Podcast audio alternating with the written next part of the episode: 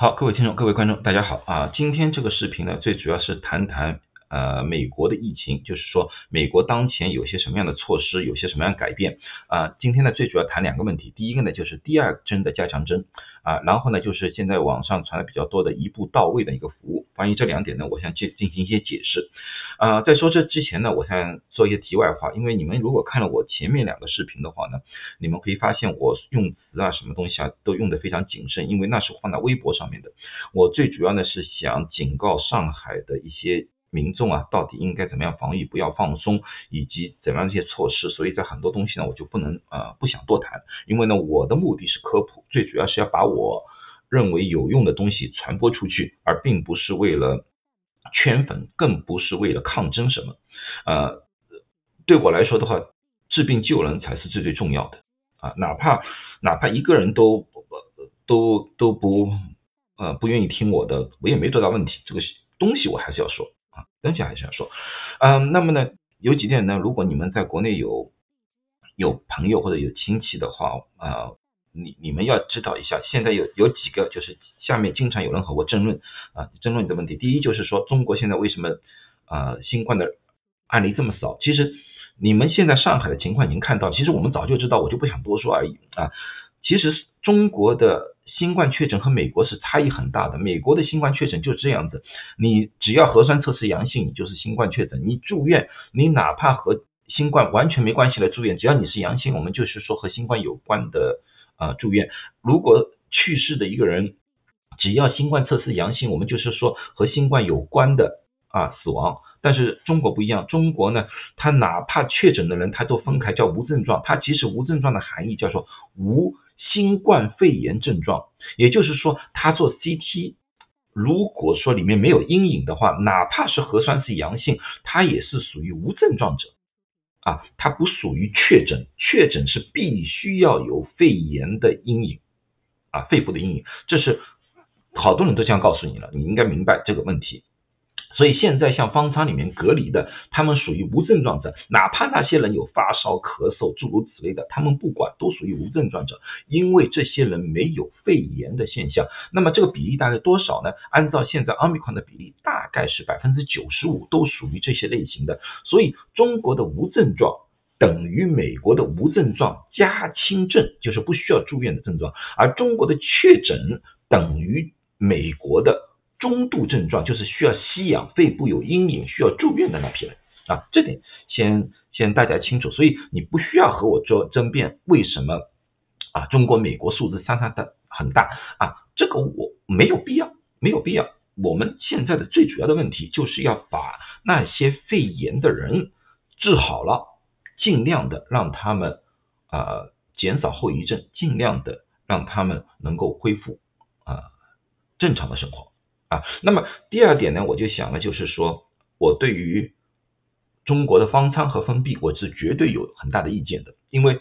为什么呢？因为我上一集，如果你们要要看我上一集的话，待会儿我在这里发一个链接吧，这里发个链接，你们看看。我就我已经和大家阐述过了，新冠这个东西现在的变异传染性越来越厉害。现在在上海这个医疗资源这么丰富的地方，已经非常难防护了。如果下面一个变异啊，这已经不是如果了。下面如果出来一个变异的话，这个变异一定会比奥密克戎的传染性强，要不然的话它不会战胜奥密克戎变成主导的。那么如果下面一个变异性更加强的话，怎么防？防不住。那么有些人说啊，会不会越来越弱啊？我刚才已经我上面一个视频已经说了，变弱的可能性有没有？有，但是不是绝对。啊，那么这种情况之下的话，你们想一想，传染性更加强，然后在短时期之内可以在一个地区或者一块大规模的传播，那么按照比例来说的话，哪怕致病率、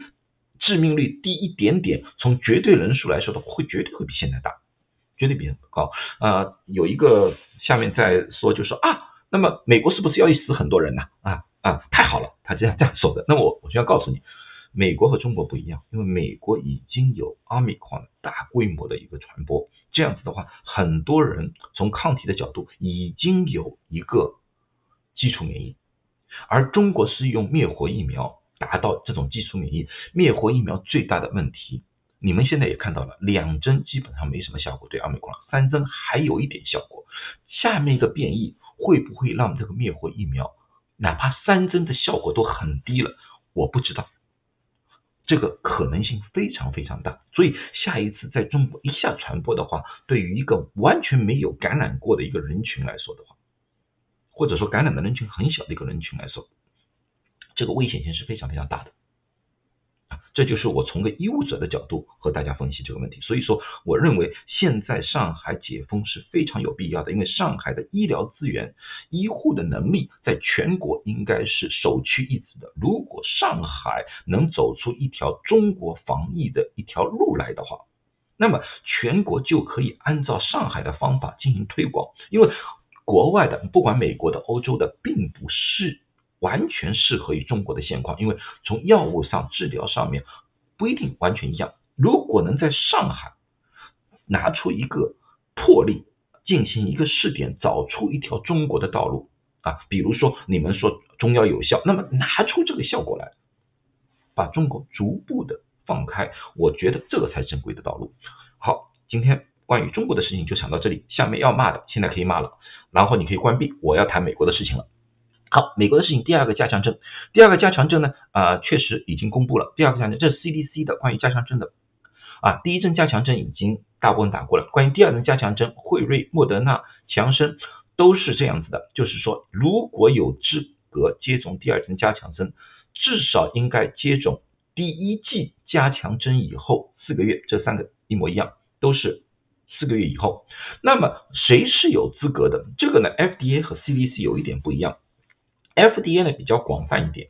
啊，但是 CDC 呢是一个执行者，所以呢我们怎么样接种疫苗是按照 CDC 的说法的。CDC 是这样说的，它的英文里面是这样说的，是说它是建议 allow certain immunocompromised individual and people over age fifty，翻译出来就是说必须是年龄五十岁以下，同时它是用 and，同时有免疫系统疾病啊，所以说对于我们绝大部分人来说的话。没有必要，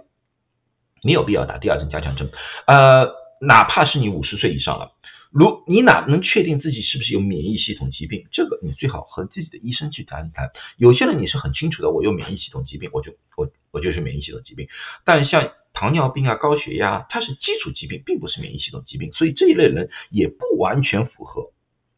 如果你觉得你很想，或者你觉得你很有必要。打第二针加强针，但是呢，又好像不符合这个规定，可以和你医生谈一谈，让你医生啊开处方，和你的让你的医生去判断你到底啊需不需要。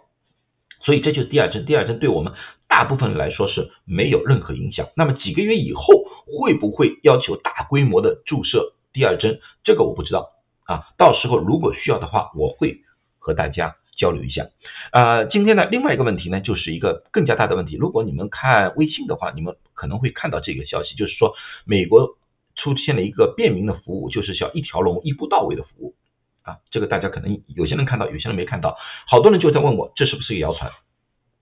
啊，从这个翻译来说，它并不是谣传，但是它没翻译完全啊。今天我就具体的和大家解释一下为什么他这样说啊。这个消息呢是三月三十号，白宫。啊，是白宫直接公布的新闻发布会方公布的，他就说叫一条龙服务，所有呢打疫苗也好，测试也好，治疗也好，甚至于买口罩也好，全部基本上可以在一个地方，就是药房里面进行完成。啊，他给了一个网站叫 covid.gov，就是个网站啊。这个网站如果你打开的话，很好，它有中文，它分英文、西班牙文和中文，你按中文它就会出现。然后在第一个网站上面，它有一个叫治疗啊，你们看到治疗，治疗呢最最下面它有一行叫做搜索离你近的 test to treatment 检测到治疗的地方，也就是说你最近有这个服务的药房，然后你按进去，按进去之后呢，就出现了这个么网站。啊，这个网站我放大一下，让大家好好看看这个网站啊。到了这个网站里面，因为你按了这个之后啊，大家按了这个之后，你到了这个网站，到了这个网站之后呢，你就打入你的邮政编码啊。我用旧金山的九四幺幺二这个邮政编码打入，打入之后呢，你就可以发现它上出现好多点，它就告诉你这个附近到底有几个这样的服务点，你们也看到了，这个旧金山这个附近啊，San Bruno 也有，Millbury 也有，这附近有五个这样的点，那么你就根据自己居住的远近，你就找这个地方啊，然后呢，你可以打电话去看看看你是不是符合标准啊。那么什么叫是不是符合标准？人家说啊，你什么什么叫符合标准？其实并不是。啊，所有的人如果感染了都可以拿到这些药物的，因为这些药物毕竟量还是有限，你不可能跑到药房里面去说啊，我要买这个药啊，因为我是阳性了啊，他不会给你的。这里面呢有一套呃流程啊，这里面流程里面呢就按照我就按旧金山的吧，其实全国很多地方啊可能有点不同，大致应该差不多。旧金山的卫生部的一个流程是这样子的。他说哪些患者是可以使用这两种药的啊？一个是 Paxlovid，就是辉瑞的 Paxlovid，一个是 Merck 的，叫做啊 m a r i n u p i r a v i r 啊。这两个药呢，对于这药呢，我解释呢，我都过去做过视频。如果有兴趣的话呢，我就放在这上面。如果你们对这个药不了解，你们想去看看这个药的话，我啊我会在这里解释，你们去看看吧。他说哪些人有？需要用这个药，第一就是说患者啊有症状，但是这个症状是轻症或者叫中度症状。第二，他肯定的一定要核酸测试或者说快速测试阳性。第三个就是这类人有机会变成重症，需要住院的重症啊。那么有哪些高危呢？这个 CDC 早就说过了，就是说有基础疾病的。啊，比如说糖尿病啊、肥胖啊、高血压这种疾病，呃，那么有症状必须轻症，怎么样呢？就是一般的情况之下，就是说你有咳嗽、喉咙疼、发烧、住了这个这些都行，但是呢，你不能出现就是血氧下降，血氧它是以九十四为标准，如果血氧低于九十四，你大概率需要住院，他就不会给你了，你让你马上去医院了啊。这个是当药物供应充足的时候。当药物供应不充足的时候，它是第二套方案。第二套方案就是说，他说如果不充足的话，那么我们只供应给有免疫系统疾病的或者在吃压制免疫药物的人，比如说气管移植患者啊、癌症患者啊，或者六十五岁以上还没有完成疫苗注射的啊。又有可能变成重症的，那么六十五岁以上大概率就是呢，我们只供应给这些人，所以说你不可能就是跑到那个药房里面去，啊，要求他马上给你这个药，所以不要对这个药房造成困扰。那么大家问我们是不是有药？我问过了，药房药房基本上都有一定的存量啊，不是很多，所以我现在估计旧金山地区基本上应该按照一个严格的要求再来处方，而且这个地方呢。并不是你跑去问药剂师，药剂师就可以给你，他保证会有一个医护人员帮你判断你是不是符合标准，然后再开处方。这会杜绝了呢，就是里面有人呃走那个走捷径啊，比如说吧，像我如果说我感染了，我也不可以把药给我自己，因为在这个规定里面我没有处方权，我有给药的权利。啊，所以哪怕我有一些亲戚、什么朋友来找我，哎，你给我一盒可不可以？我不能给你，不可能的事情啊。但是处方者他可以开处方，他没有药，所以他如果开的这个处方是给亲戚朋友，不符合这个标准，拿到我手上，我发现这个处方有问题，我也有权利拒绝配药。这个就是我们两个之间的平衡，以杜绝药物流入到不呃不是需要的人的手里。啊，这就是美国的啊常规的医药分离的一种方式来的啊，所以说，如果说你们家里有人有这个情况，而且确诊的话，尽快的去，为什么呢？因为这个药必须在继续，我重复一点重要的事情，我重复一遍，必须是在确诊五天之内使用，你拖的时间越长，这个药物的效果就越差，五天。好不好？好，所以希望大家不要呃犹豫啊，呃，然后呢，就是把我这些信息呢，如果在呃美国的人呢，大家互相传播一下，以正确的认识这部一步到位服务的真正的含义以及应该怎么操作。好，今天就讲到这里，谢谢大家，希望大家都健康。